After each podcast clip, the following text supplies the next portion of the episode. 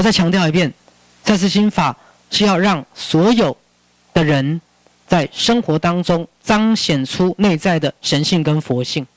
各位，对不起，包含你们身体的自我疗愈力，都是来自我们心灵的能力。好，甚至在疾病的疗愈，各位，赛斯心法疾病的疗愈更像是一种心态，而不是一种方法。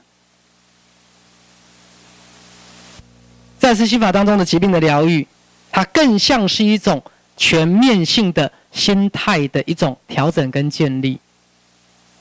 它甚至不是一种方法。好，但是很简单的，我刚讲过，打开你自我的限制，让内在的神性跟佛性的伟大，慢慢的把你的自我浸泡在里面。所以你们每一个人来看着我，仔细听，你们每个人从进入赛斯心法，从今天开始都要重新看待自己。你们每个人都是自己实相中的什么？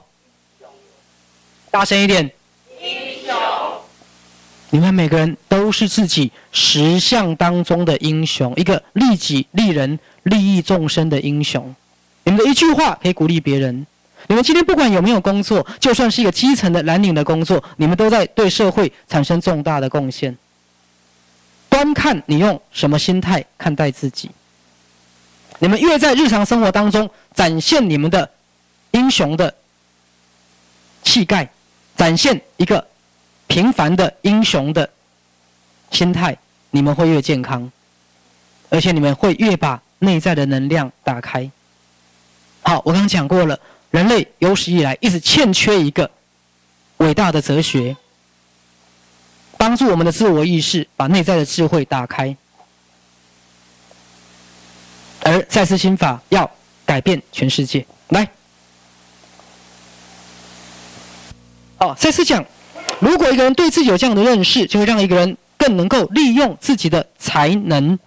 好，不过如果这个通灵资料展现出超卓的心理洞见，超越了你自己的才智、千里眼、心电感应或其他的超感官知觉的现象的明确元素，那么无论如何，你都要特别小心的研究它。你可能拥有一个强大的心灵觉知，强大的心灵觉知，那。也许够到了我们所知甚少的实相，就像赛斯心法一样。好，赛斯透过鲁伯所传递的资料，有没有？远远不是当代的智慧所能企及的。